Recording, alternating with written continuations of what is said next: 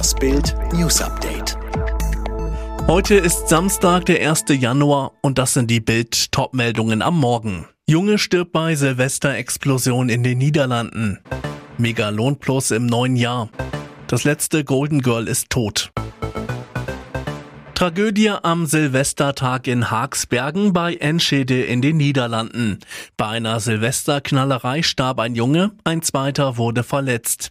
Dabei hatten die Jungs selbst gar nicht geböllert, sondern nur beobachtet, wie ein Mann eine Explosion verursachte. Der Zwölfjährige war am Vormittag mit zwei Freunden im Ort unterwegs, als sie in einem Vorgarten einen Mann sahen, der mit einem Vorschlaghammer hantierte. Immer wieder schlug er damit auf Magnesiumpulver ein, um es zur Explosion zu bringen, berichtet die Website Tubantia NL. Doch die Aktion mit dem Klapphammer ging furchtbar schief, es kam zu einer mächtigen Explosion. Nachbarn konnten den Zwölfjährigen noch an Ort und Stelle wiederbeleben.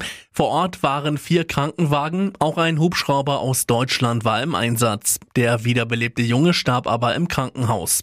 Der Mann wurde festgenommen, es wird wegen Verdachts der fahrlässigen Tötung ermittelt. Großbritannien hat es vorgemacht, auch die USA haben es bereits getan. Eine Verkürzung der Corona-Quarantäne. Bei den Briten gilt, anstatt zehn müssen Infizierte nur noch sieben Tage in Quarantäne, können sich dann bereits freitesten. In den USA müssen symptomfreie Infizierte nur noch fünf Tage in die Isolation. Auch in Deutschland wird die Diskussion um eine kürzere Isolationsdauer immer lauter, auch um Ausfälle in der kritischen Infrastruktur zu verhindern. Bayerns Ministerpräsident Markus Söder sagte zu Bild, natürlich müssen wir die derzeitigen Quarantäneregeln überprüfen.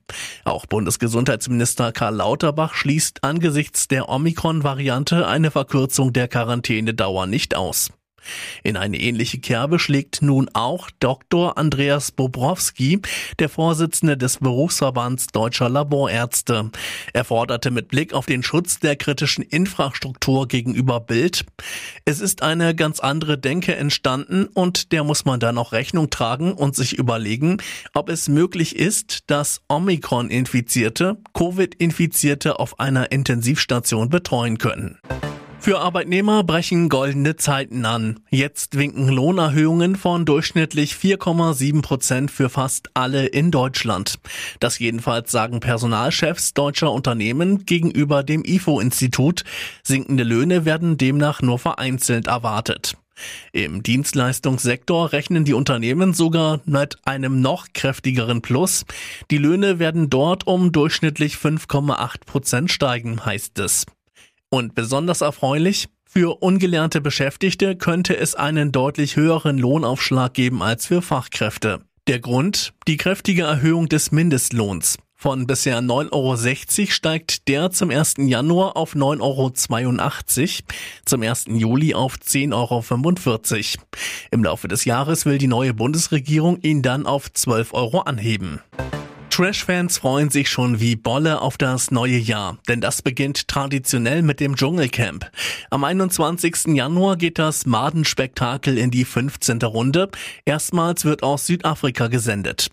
Der Großteil der Teilnehmer fliegt nach Bildinformationen am 9. Januar 2022 von Frankfurt Main nach Kapstadt bzw. Durban und wird von dort aus per Shuttlebus in den Kruger Nationalpark gefahren. Doch es gibt auch Promis, die schon früher nach Südafrika aufbrechen, um sich besser akklimatisieren zu können. Als letztes werden die Ersatzkandidaten eingeflogen. Nach Bildinfos werden Ex-DSDS-Kandidat Cosimo Zitiolo und Willi Herrens Witwe Jasmin in den Dschungel aufbrechen. Ins Camp ziehen sie allerdings nur, wenn einer der regulären Teilnehmer den berühmten Satz Ich bin ein Star, holt mich hier rausruft. Keine Staffel ohne Publikumsliebling Dr. Bob. Nach Bildinfos wird der ausgebildete Sanitäter extra aus Australien nach Südafrika eingeflogen. Thank you for being a friend. Schauspielikone Betty White ist kurz vor ihrem 100. Geburtstag gestorben. White sagte noch vor wenigen Tagen im People Magazine, ich bin so glücklich, bei so guter Gesundheit zu sein und mich in diesem Alter so gut zu fühlen.